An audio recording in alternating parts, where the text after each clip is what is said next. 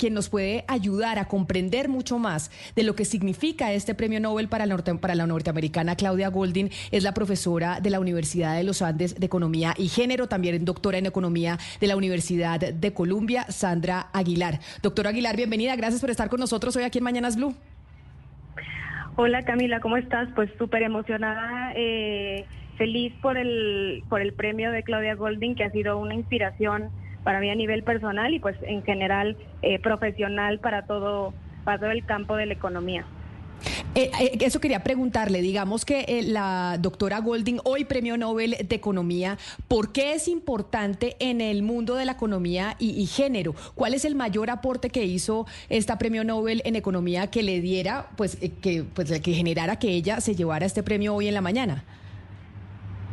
Claro, pues mira, Golding respondió, digamos, la pregunta de por qué existen las brechas de género en el mercado laboral y para empezar, digamos, puso el tema sobre la mesa. La economía, como sabrás, es una disciplina predominantemente eh, en donde hay una mayoría de hombres y donde durante mucho tiempo los temas de género como que se daban por sentados. El, rol menos activo de las mujeres en la economía, que había sido la, la realidad histórica, no se, digamos, no se estudiaba como el por qué, y ella realmente trató de eh, digamos, de responder por qué existen estas brechas en el mercado laboral. Y hoy sabemos que esto importa no solo, digamos, el término laboral, sino en otros ámbitos, ¿no? El hecho de que una mujer pueda participar en el mercado laboral implica, las investigaciones muestran que le da, digamos, acceso a una vida libre de violencia, por ejemplo, porque incrementa su poder de negociación en el hogar. Y en el agregado, la participación laboral de las mujeres, pues es súper importante porque es la mitad de la fuerza laboral que libera el potencial de crecimiento eh, del PIB, ¿no? Y en este, en esta relación entre economía, crecimiento económico y género es que entran las contribuciones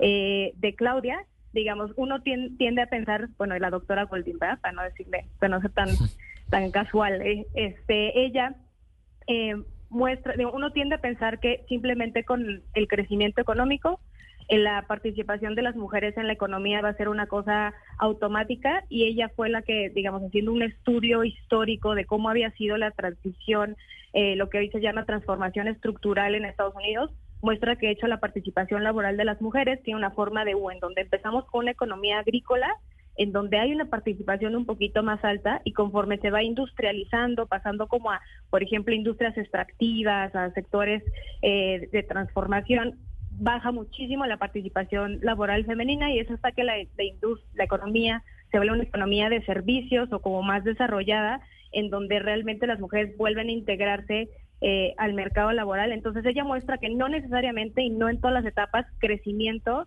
lleva a más participación de la mujer y que además depende de dónde venga ese crecimiento económico, lo cual quizás es relevante, digamos, para una economía eh, como Colombia, que tiene eh, parte de su crecimiento fomentado por industrias extractivas, no minería, eh, hidrocarburos, etcétera, que son industrias cuyo crecimiento no va a llevar a una mayor, digamos, participación de las mujeres en la economía, porque no ha sido así históricamente. hay que pensar en cómo, en cómo eh, hacer que la transformación estructural de una economía eh, sea incluyente.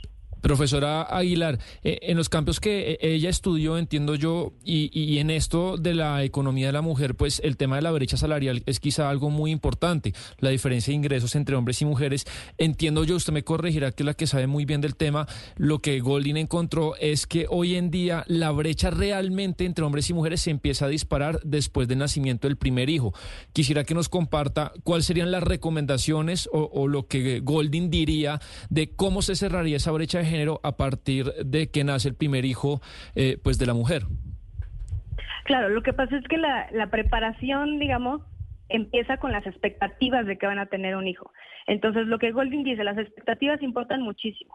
Entonces, las mujeres sabían que iban a salirse del mercado, o saben que se van a salir muchas del mercado laboral quizá por un tiempo, que van a suspender eh, su trabajo cuando tengan hijos, pero que a veces lo que falta es las expectativas de que después van a regresar.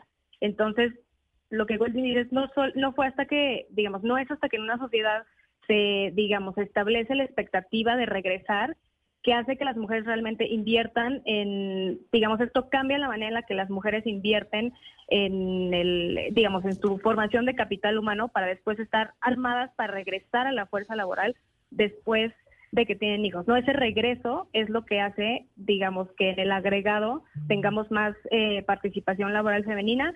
Ella también habla mucho de temas de flexibilidad, muestra que en industrias súper flexibles es en donde no hay fuerza, digamos, no hay, no hay brecha laboral salarial de género. Y flexibilidad aquí hay, digamos, hay muchas dimensiones de la flexibilidad, pero una muy importante que recalca ella es la flexibilidad de los pagos en términos de las horas trabajadas.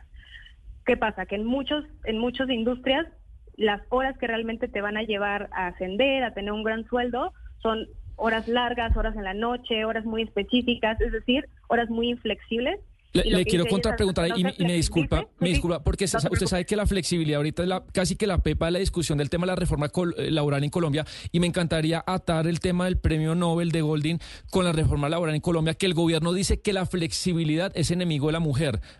Eh, eh, pensando en la obra de Golding, ¿usted qué diría? Bueno, Golding diría que la flexibilidad no es el enemigo de la mujer. digamos, al contrario, ¿no? En, en, términos de que, de que se pueda digamos, flexibilizar y sistematizar. Y ella dice usar la tecnología para que se pueda como haber más sustituibilidad entre trabajadores, hombres y mujeres a distintas horas eh, y en distintos momentos del mes y del año, que este tipo como de continuidad y de flexibilización es lo que va a permitir, digamos, como una fase final de la convergencia de género.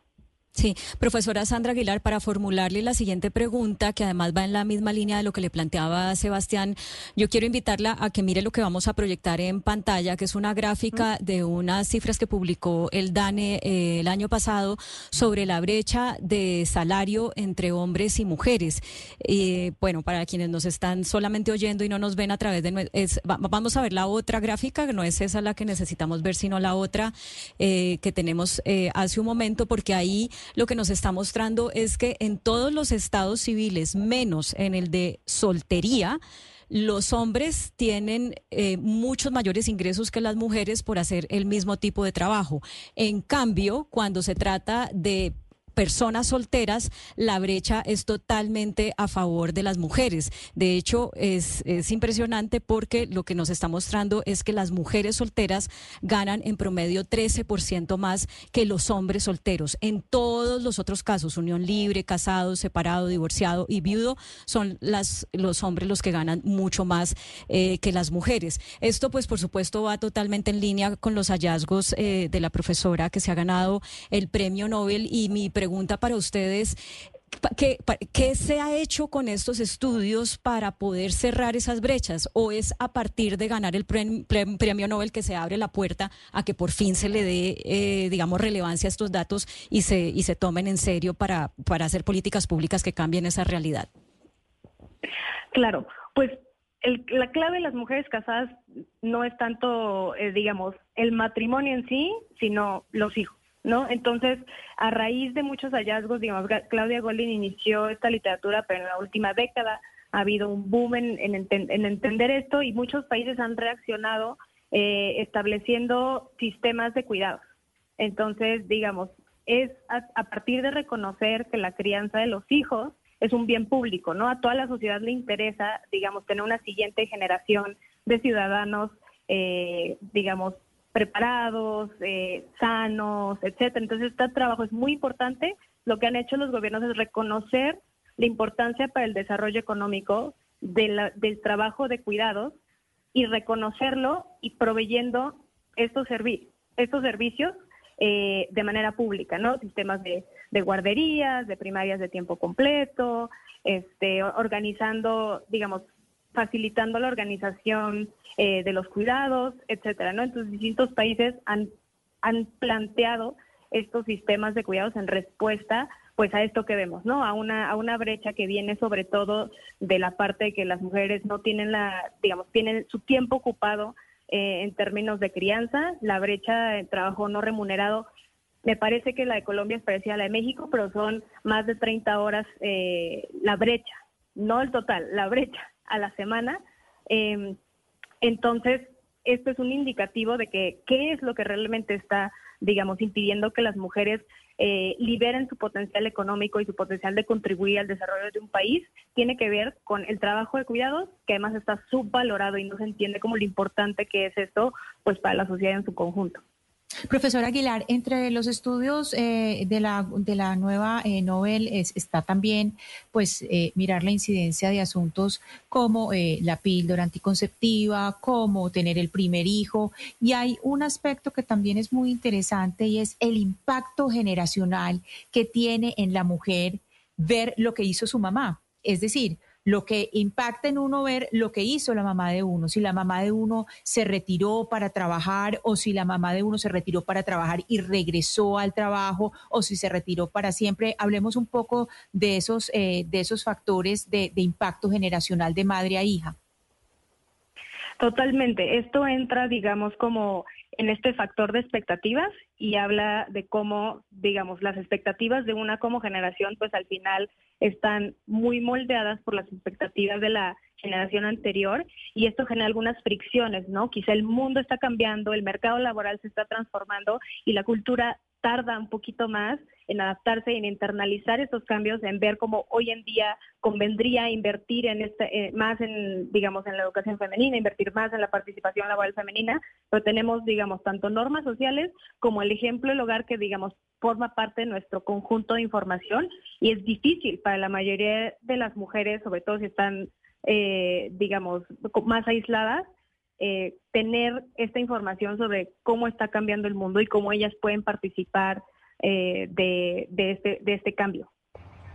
Pues es la profesora de Economía y Género de la Universidad de los Andes, la doctora de la Universidad de Columbia, eh, Sandra Aguilar, hablando de la Premio Nobel de Economía que se conoció hoy. Claudia Golding, la norteamericana, hoy profesora de la Universidad de Harvard, economista de la Universidad de Chicago que pues sorprende al mundo, entre otras, porque su trabajo obedece a la mujer y su participación en el mercado laboral. Profesor Aguilar, mil gracias por estar con nosotros hoy aquí en Mañanas Blue hablando de esta eh, mujer que hoy nos sorprende con ese Premio Nobel de Economía. Gracias a ti, Camila.